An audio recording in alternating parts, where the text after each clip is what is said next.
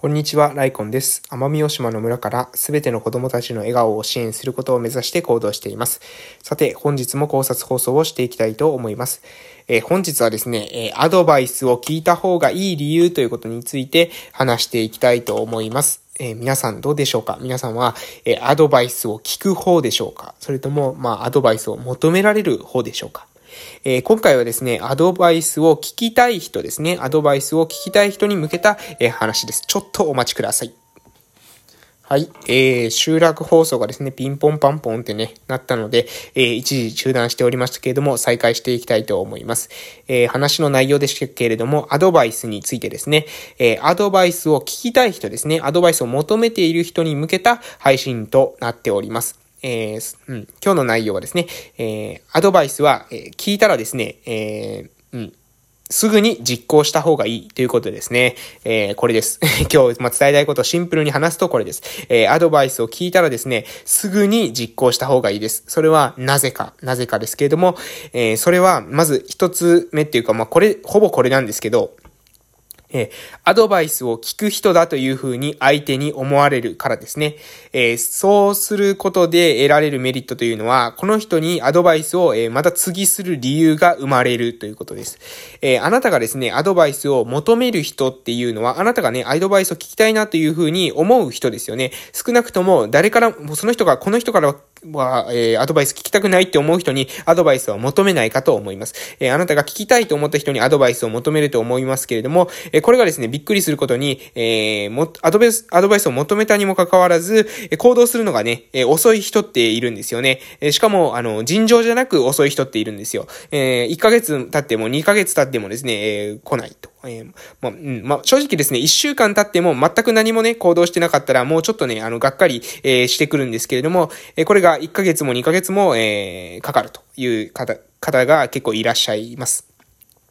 で、そうすると、もうね、えー、基本的にはですね、えー、相手は、まあ、相手にもよりますけれども、え2回目のね、えー、アドバイスっていうのはしてくれないというふうに思った方がいいと思います。えー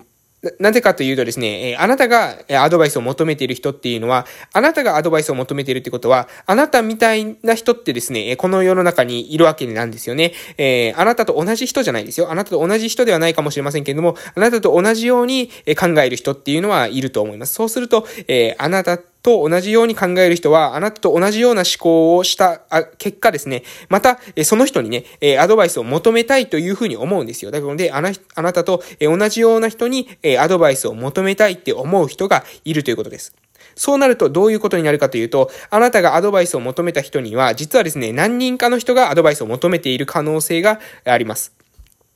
で、そうするとですね、その人た、その人からするとですね、えー、アドバイスを何回してもですね、全く行動の変わらない A さんと、え、アドバイスをするとですね、それをすぐに行動に移していく B さんとでは、えー、もうね、えー、全然ですね、なんていうのかな、あの、アドバイスの死骸みたいなものに差が出るんですね。え、これは、え、あくまでね、あの、一般的な話をしてます。私がそうという話じゃないですよ。私がそうという話じゃないですけども、一般的には、え、そうだというふうに思います。A さんは、え、アドバイスをしても全然行動が変わらない。B さんはアドバイスするとすぐに、え、それに対して反応してくる。そうすれば、え B さんの方に、え話そう話そうというのは、まあ、人間のね、自然な心理なんじゃないかなというふうに思ってます。とはいえ私はですね、この A さんがなかなかね、変われないっていうのもまた理解できるんですよ。えー、その、なんかね、えー、自分が、えー、一回こうだと思っているものがあるものですから、それに対してですね、アドバイスをされて、ちょこちょこってアドバイスされたぐらいじゃ全然ですね、行動が変わらないってことも、これもまた、えー、理解できる心理状態だというふうに思ってます。なので、えー、私はですね、私の場合は完全に、えー、もう2回以降のアドバイスをしないなんてことはですね、そういったことは、えー、しないですけれども、えー、純粋にアドバイスを聞く期間を空けるっていうことは結構しますね。えー、それはなんでかというと、えー、あまりですね、私が何回も何回も言うと、もう相手はですね、そのうち、えー、なん、なんだろうな、私のアドバイスを聞くだけでね、なんかもうしたこと、した気がするようになってしまう方がいるみたいなので、えー、そういった方にとってはですね、まあ、お互いにとってね、非常に、えー、有意義じゃないし、相手のね、成長もむしろね、阻害してしまってるんじゃないかなと思います。えー、相手は、もうもしかすると私にそうやってアドバイスをされるえー、な、なんですかね、まあ、子供で言うとですね、うん、えっ、ー、と、わざと、えー、怒られるようなことをして、え、親の関心を引く子供っていると思いますけども、それと似たような精神状態ですね。えー、なんか注意されることが癖になってしまっているような、え、状態になっている。えー、と、な、うん、そういう子も、え、そういう子というか、そういう人も、え、いるんじゃないかなと思います。そういう人の目的を考えると、私がですね、何回も何回も繰り返しアドバイスをしていると、えー、私はですね、何回もアドバイスをされる、えー、から、えー、認めてもらっているというか、え特別扱いをされているんだというような、え感じになってしまい、えその結果、本人の、え自立っていうものを、え促すことができなくなると思いますので、えそういってですね、何と言ってもですね、全く聞かない子に関してというか、聞かない人に対しては、アドバイスの回数、頻度を、えだんだんだんだん減らしていきます。えそれで、えやはりその人た、その人が変化のタイミングとかですね、悩む時期とかっていうものが人生で訪れた時に、情報がですね、入りやすい時期っていうのがあると思いますので、それを見極めて、また再び情報を提供していくということをしています。まあ、このやり方っていうのは、うん、まだこのやり方ってね、厳しいとか冷たいとか思われる方いらっしゃるかもしれませんけれども、私はですね、自分ではこのやり方っていうのはまだ、え優しい方なんじゃないかなと思います。私が、え今までですね、この人からアドバイスを求めたいなっていうふうに思ってきた人たちのほとんどの人がですね、えアドバイス2回目はしません。2回目はもう本当にね、あの、しないです。えそれはですね、2回目をしないと言っている場を、場面を見たこともありますし、えそれ、それは、えっ、と、私もですね、痛い目を見たこともあります。なので、えー、ぜひですね、まあ、その一回ぐらいは、それも経験だと思います。必ずですね、その人、その人しか自分に、自分はですね、この人だけっていうふうに思うかもしれません。その時期にはね、この人からアドバイスを聞きたいというふうに思うかもしれませんけれども、え、この世の中にね、その素晴らしい人が一人だけってことはありませんので、皆さんね、あの、すごい人っていうのはいっぱい世の中にいますので、え、そこからですね、情報を汲み取っていただければな、と思いますが、えー、一回目のね、失敗をやっぱり活かした方がいいかなと思います。え、もう、あの、時間をですね、えー、相手にね、時間を、相手の時間を、えー、取って質問をしていたり、アドバイスを求めていたりするので、えー、そうすると情報を受け取ったえ、身としてはですね、できる、え、恩返しみたいなものは、これはね、行動を持って返すのが一番早いかなと思います。もしくは、え、コンサル料を、え、払うとか、え、そういったカウンセリング料を払うとかですね、そういった方法があると思います。え、友達と会話してる時にね、友達のアドバイスを全部聞けとか、そういう話じゃないですよ。え、全然そういった、え、ただのね、飲み会なのに、え、そういったことではありません。ただ、え、アドバイスをが欲しいですとか、相談させてくださいって言ったにもかかわらず、え1ミリもね、行動が変わってないと、あの、まあ私はね、あの比較的、えー、何回、何回も、えー、言うっていうか、まああの、そういった、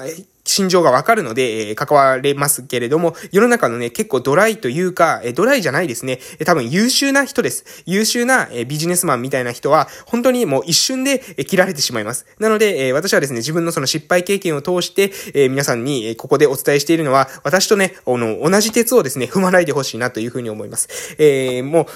言われて2回目は基本的にないと思ってください。1回目のことを聞かなかったら2回目のことはない。で、2回目のことがないからその人にもう常にね、意見を聞かないといけないっていうふうに思う必要はないんですよ。その人、あ、この人違うかなと思ったら、あなたが、あなたの方から、え、離れるということもできます。ただし、2回目のアドバイスがもらいたいなと思っているのにもかかわらず、1回目が遅い場合は、これはご注意した方が、えー、いいと思います。うん。なので、えそういった内容ですね。えー、で、アドバイスを聞く人だというふうに思われるということと、えー、あともう一つですね、ごめんなさい、時間がありませんけれども、話させていただくと、えー、実験思考が身につくっていうことですね。実験思考が身につく。で、実験思考っていうのは何かというと、えー、何でもですね、実験だという風にして考えられるということです。これをやってみよう。で、やった後に、えー、うまくいくかうまくいかないかっていうのはわからないけれども、とりあえず実験としてやってみようというような思考が身につくということです。で、これっていうのは、まあ、実験だと思ってトライしてないと身につかないんですね。えー、何かがあった時に、まあ、とりあえずやってみようかなというふうに思って、とりあえず、えー、手で、手を出してみる。えー、そのことによって、実際にうまくいったりうまくいかなかったりするときに、え世の中にはね、えうまくいくと思っててもうまくいかないことがあるっていうことを、え学習することができると思います。えで、この、このことを、えしておくことによって、何のメリットがあるのかというと、え変化しないことによって生じてくる、えリスクですね。変化しなかったことによって、実は生じてくるリスクっていうものを回避することができると思います。変化すること、えしないことによって、え出てくるリスクって具体的に何ですかということなんですが、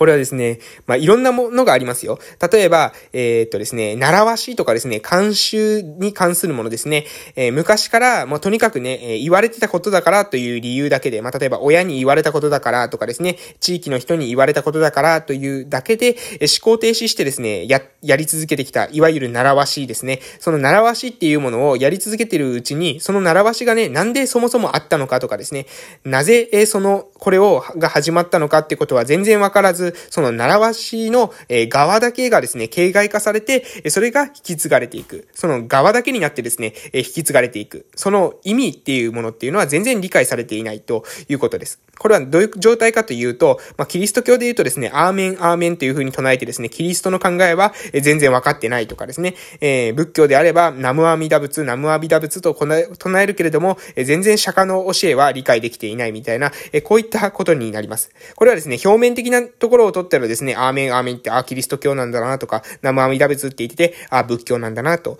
いう風にわかると思いますが、その本質はですね、全然、えー、汲み取れてないといった状況になるということですね。ああ、もう今日絶対ですね、えー、早口になったなというふうに思いますし、最近ね、あの、ゆっくり話そうと思うんですけれども、ちょっとね、テンションが上がってしまうと、ゆっくり話せないなということが、えー、苦戦しているところでございます。えー、またですね、明日以降はゆっくりね、話せるように、え、頑張っていきますので、よろしくお願いいたします。え、今日の内容は、アドバイスを聞いた、え、聞いた時にはすぐ、えー、行動した方がいいよというような内容を話しました。それはなぜかというと、一つ目はですね、え、アドバイスを聞いてすぐ行動しないと、え、基本的に優秀な人でですね、2回目のアドバイスはないからです。そして、えー、もう一つは実験思考が身につくということですね。とにかく実験でトライでやってみようというようなこと。これをしないと思考停止してしまうんですよね。えー、私たちは習わしを形だけ引き継いでしまう癖みたいなものがありますので、それをしないようにするためにも、えー、言われたアドバイスに対してはすぐ行動する。自分が思ったら即行動に移すという癖が大事なんじゃないかなというふうに思うことがありましたので、今日はこういった配信をさせていただきました。それでは終わらせていただきたいと思います。最後まで聞いてくださって本当にありがとうございました。またお会いしましょう。それでは良い夜をお過ごしください。失礼しました。